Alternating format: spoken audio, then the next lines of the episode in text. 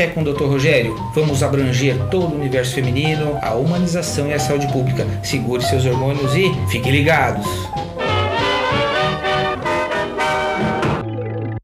Fala galerinha, tudo bem com vocês? Quem fala é o Dr. Rogério e mais um momento de Café com o Dr. Rogério, um momento descontraído, gostoso, em que você que está me escutando tira suas dúvidas, quebre os tabus, enfim, dê um pouquinho de risada, de gargalhada, hein? E vocês, como que estão nesse momento de, de quarentena, de pandemia? Como que anda aí de estresse? Como que anda a relação interpessoal, intrapessoal? Que, que seria interpessoal?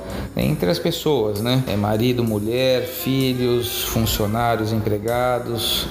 É, e intra é dentro. E você com você mesmo, hein? como que andam as coisas, né? As informações, as angústias, as vontades, as frustrações, hein? Espero que estejam bem, viu? Desejo de coração que vocês estejam bem. E hoje vamos falar um pouquinho do momento do parto. Você que está gestante na reta final, que muitas vezes a equipe de pré-natal te dá alta e não deveria, porque a alta de pré-natal, principalmente na atenção primária, nos postos ou no convênio que só tem ele, é liberado quando ganha. Isso é muito importante, turminha. Você não pode ter alta, tá? E chega no final da gestação, tem que ser acompanhada semanalmente, tá certo? Quando é a hora de eu ganhar meu bebezinho? Quando que eu tenho que me preocupar?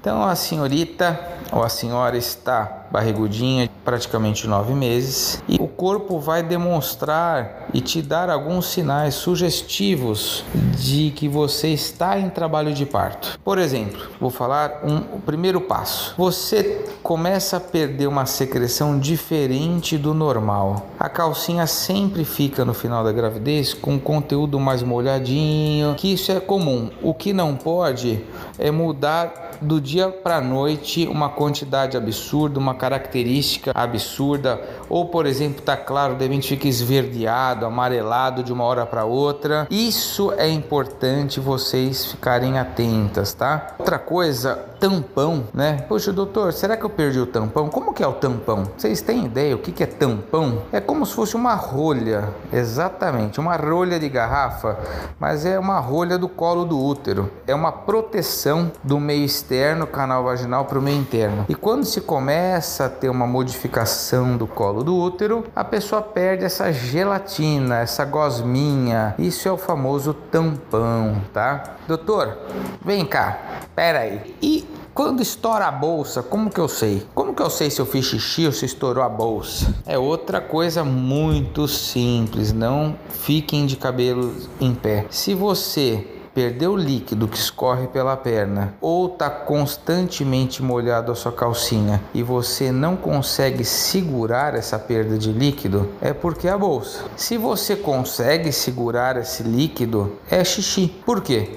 Porque no final da gravidez, o bebezinho forçando lá embaixo a bexiga, aumenta um pouquinho a pressão da bexiga e você perde xixi mesmo, principalmente aos esforços, né? O, o que é difícil, um detalhe muito importante, olha que palavrão bonito, ó, chamado coreorex. O que, que seria coreorex? É a rotura da bolsa, só que é uma rotura alta, então não escorre água pelas pernas, assim, de fácil interpretação. Vai molhando aos pouquinhos, isso aí a gente diagnostica através do ultrassom, que dá uma olhadinha no líquido amniótico, se está numa quantidade adequada, tá bom? Bom, falei disso. Dores.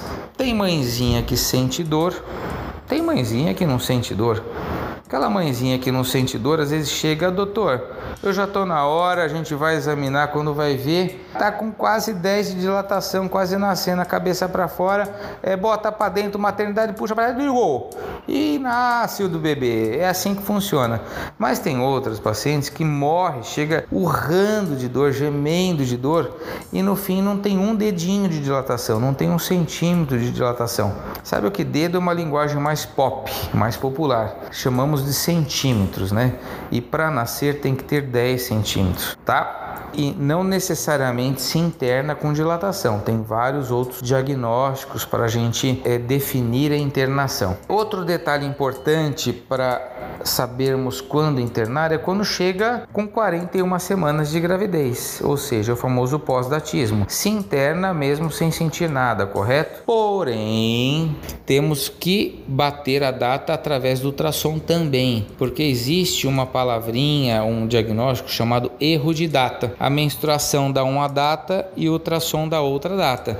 Então nós temos que bater a menstruação do ultrassom. Outra situação de internação se a mulher sente qualquer coisa e vai para o hospital para tirar uma dúvida, o médico avalia, analisa, faz todo um exame obstétrico e vê que está em sofrimento fetal, né? algum probleminha o bebê ou a mãe. Né, está com algum problema que tem que ser internado e o nenê tem que nascer. É outra situação. Existe, turminha, eu não vou ficar é, muito preso a detalhes de patologias, de doenças. Por exemplo, uma hipertensa gestacional descompensada chega a 37, 38 semanas, que é a viabilidade fetal, a equipe obstétrica pode optar por fazer o nenezinho nascer. Uma diabética em uso de insulina e tudo mais, mesma coisa, pode ser antecipado o parto. Agora aquela diabética que só controla com dieta pode chegar nos 40 semanas, tá certo? Então tudo depende da situação, do momento, das condições materno do bebê infantil, tá? Então tenham calma, mulheres barrigudinhas de, do meu Brasil Guarani, tenham calma, tá? Então, ó, falei do tampão, do líquido, falei das condições maternas, das condições fetais, do bem-estar fetal que se faz do exame obstétrico, se faz através do ultrassom. Dores.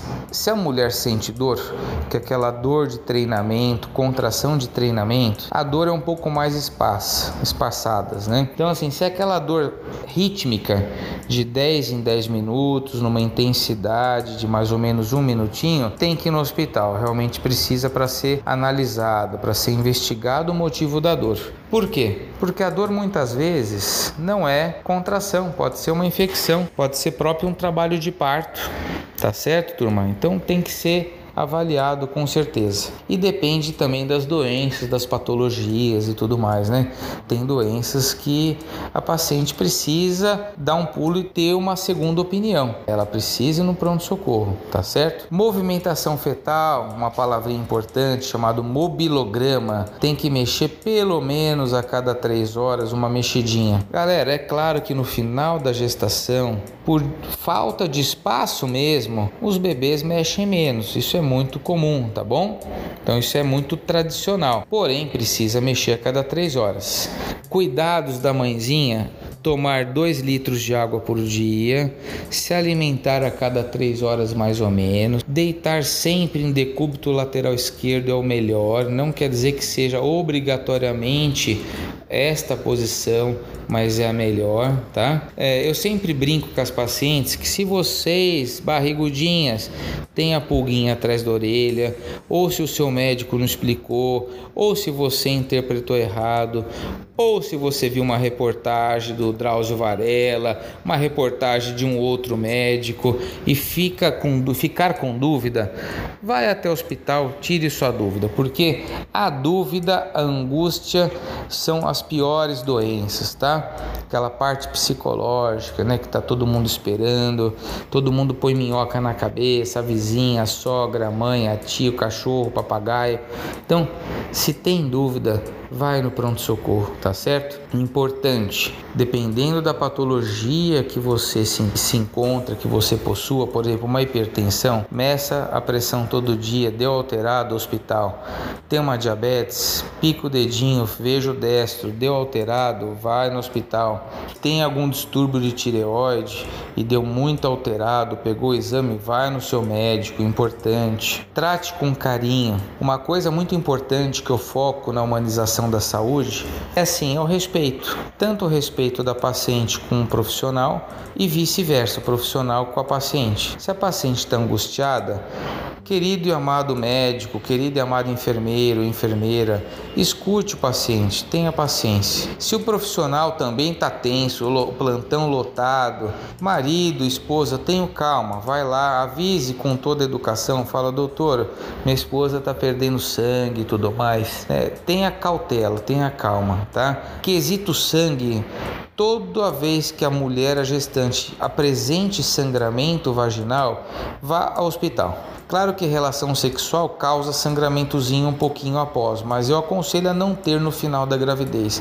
Primeiro assim, não é cômodo, não tem posição que dá certo, a mulher muitas vezes não tem prazer. Então assim, no finalzinho não tenha mais relação. Mas se tiver sangramento, galera, vá no hospital.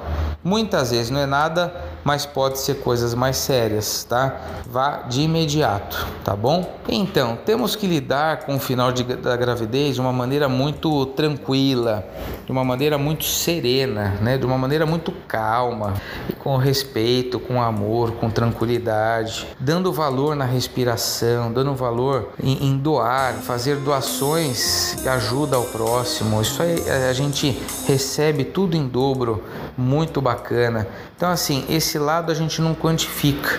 Então, respeito à equipe médica. Se você tem uma dor e tá três dias com dor, vale a pena ir de manhãzinha, não vai de madrugada. Madrugada são mais situações de urgência. Eu acho que tudo é respeito, salvo exceções, que a mulher não tem como ir fora do horário e tudo mais. Isso é importante, é o respeito ao profissional. Se você tem alguma dúvida de uma conduta de um médico, pega opinião com outro médico.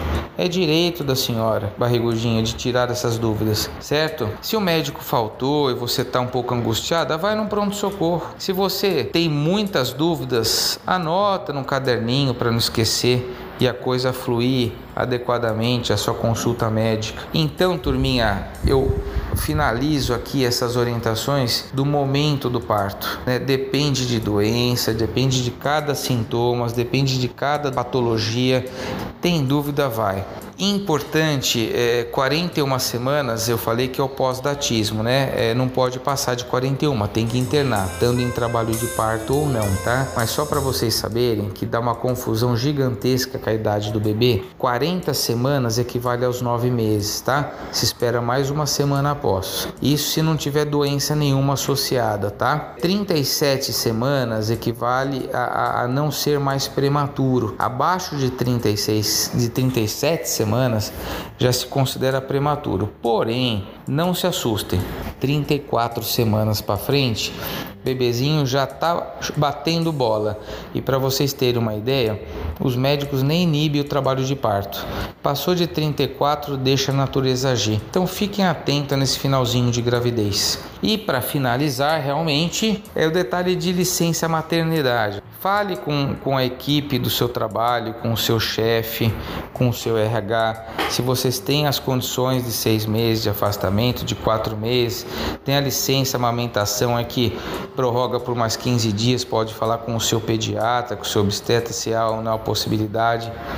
Muitas questionam, doutor, não dá para dar 15 dias para embalar depois? É difícil dar um afastamento de 15 sem, sem um CID adequado, um código de doença adequado. Então, às vezes, vale mais a pena você se afastar um pouquinho antes e dar qualidade de vida para você, para o seu bebê. Se está aquele estresse no trabalho, uma pressão psicológica, é melhor você ficar em casa e, e voltar um pouquinho antes. Não vai ser aquele períodozinho de amamentação que vai prejudicar. Às vezes é melhor dar qualidade de vida no final da gravidez do que propriamente deixar o máximo naquele baita estresse e você dar mais uma semana ou duas de amamentação, tá? Então tudo isso é um acordo. Negocia com o seu chefe as suas férias, negocia o trabalho, seja sincera, seja honesta, ou seja, humaniza já, humaniza SUS, vamos ser humanos com raciocínio, com consciência, com dignidade. Esse sim é o momento do parto. Espero poder ter ajudado. Fiquem com Deus em mais um momento de Café com o Dr. Rogério. Fiquem ligados nos próximos podcasts. Beijos e abraços.